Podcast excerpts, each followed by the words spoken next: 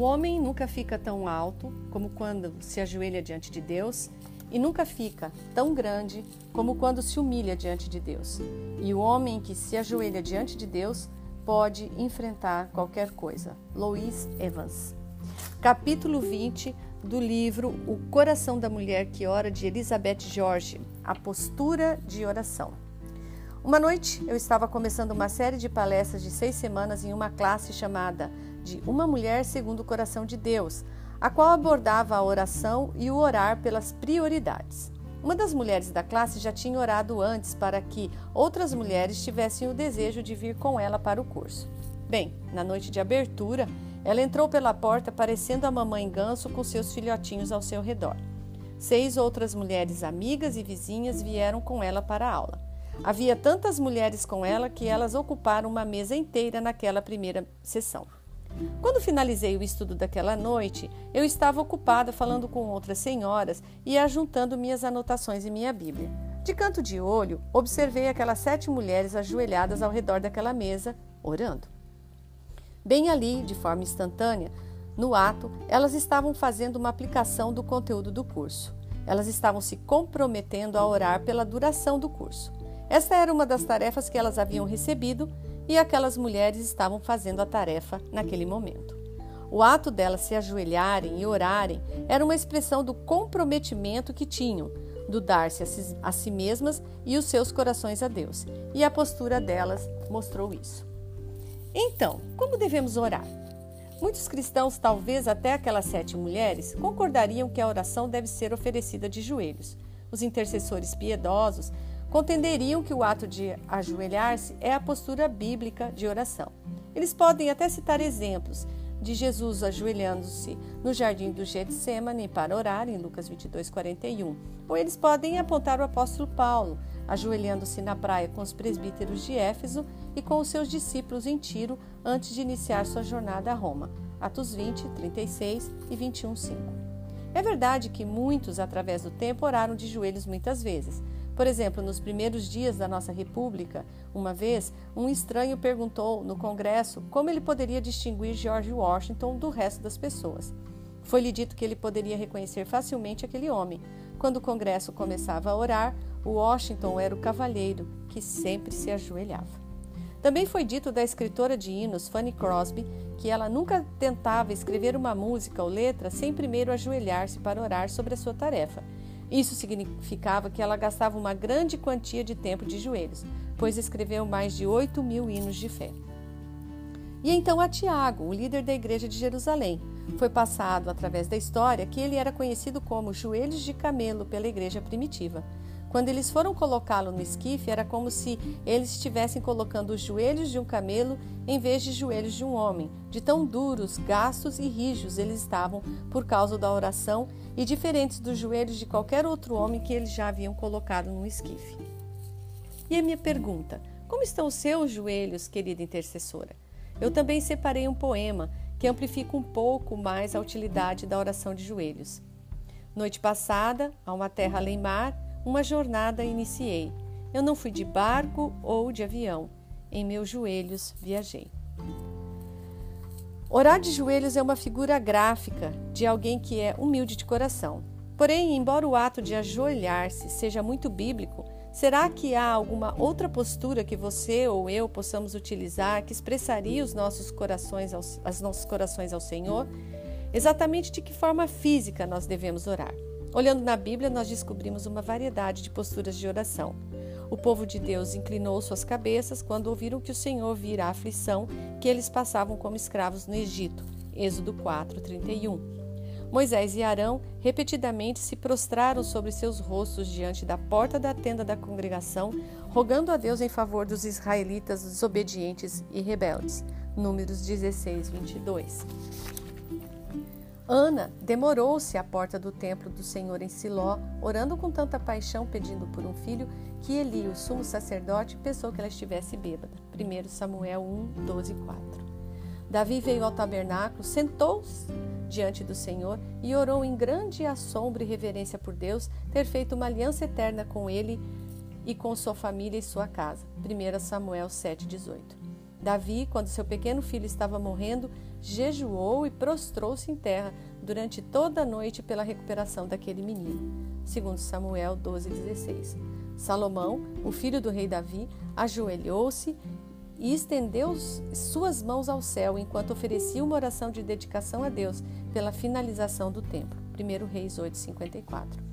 Elias encurvou-se para a terra, meteu o rosto entre os joelhos e orou para que a seca acabasse e para que viesse chuva. Jonas orou ao Senhor de dentro do estômago do grande peixe. Esdras prostrou-se diante da casa de Deus, orando, confessando, chorando pelos pecados do povo. Esdras 10, 1. O coletor de impostos segurou sua cabeça e batia no peito, e em humildade de coração ficou de pé ao longe e disse: Ó oh Deus, se propício a mim, pecador. Lucas 18, 13. Jesus derramou suas orações e prostrou-se sobre o seu rosto no jardim enquanto orava. Meu Pai, se possível, passa de mim esse cálice. Todavia, não seja como eu quero, e sim como tu queres. A Bíblia não dá uma instrução exata sobre a postura correta das nossas orações.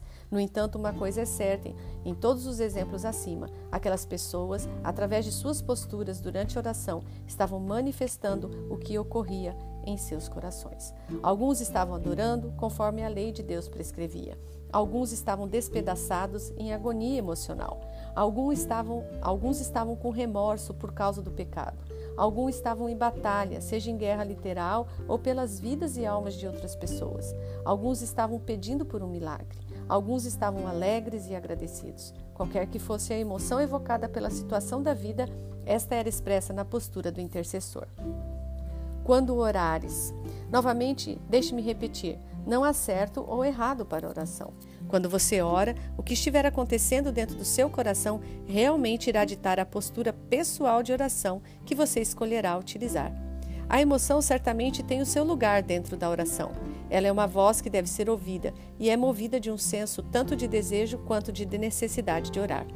No entanto, Jesus tem uma palavra de advertência para nós. Precisamos nos guardar de utilizarmos a oração e a nossa postura de oração como um meio de chamar atenção. Ambos podem distrair outras pessoas e interferir em suas próprias orações e adoração.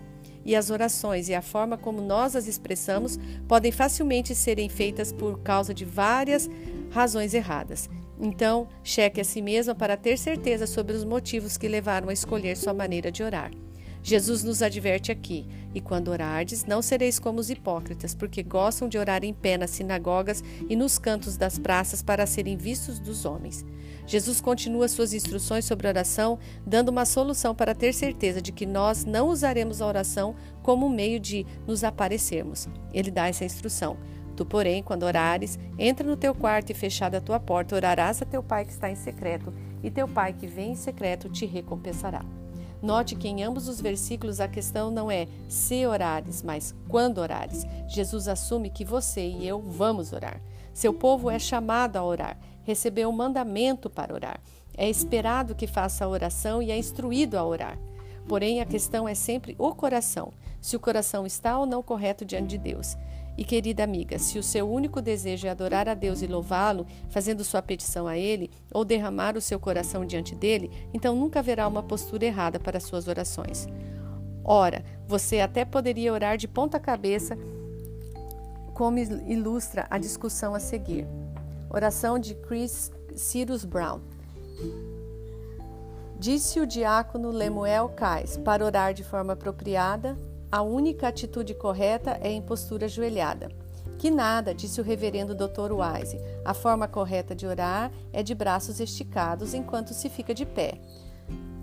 Ah, não, não, disse Elder Snow. Tal postura é muito orgulhosa. O homem deve orar de olhos fechados e cabeça curvada pesarosa.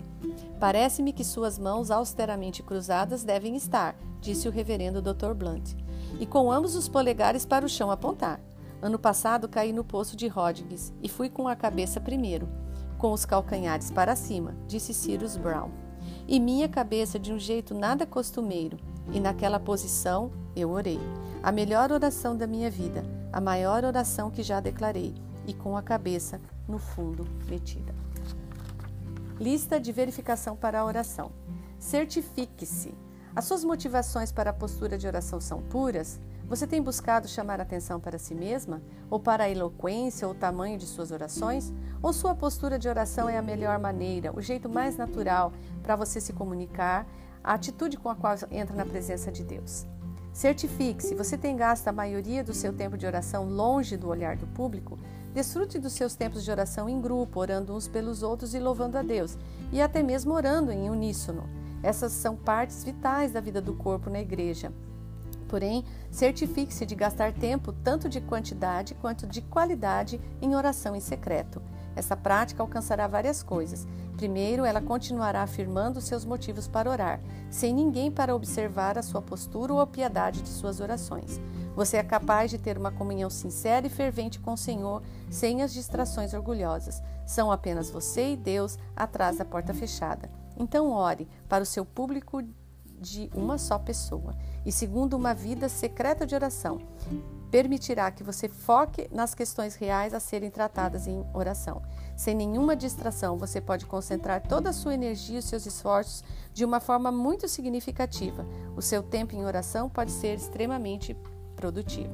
Certifique-se. Você é uma dama em tudo que você faz? O código de conduta de Deus para suas mulheres inclui reverência, 1 Timóteo 3:11, graciosidade e amabilidade, Provérbios 11:16, e um comportamento piedoso, Tito 2:3. Certamente os padrões dele também se estendem à sua postura de oração.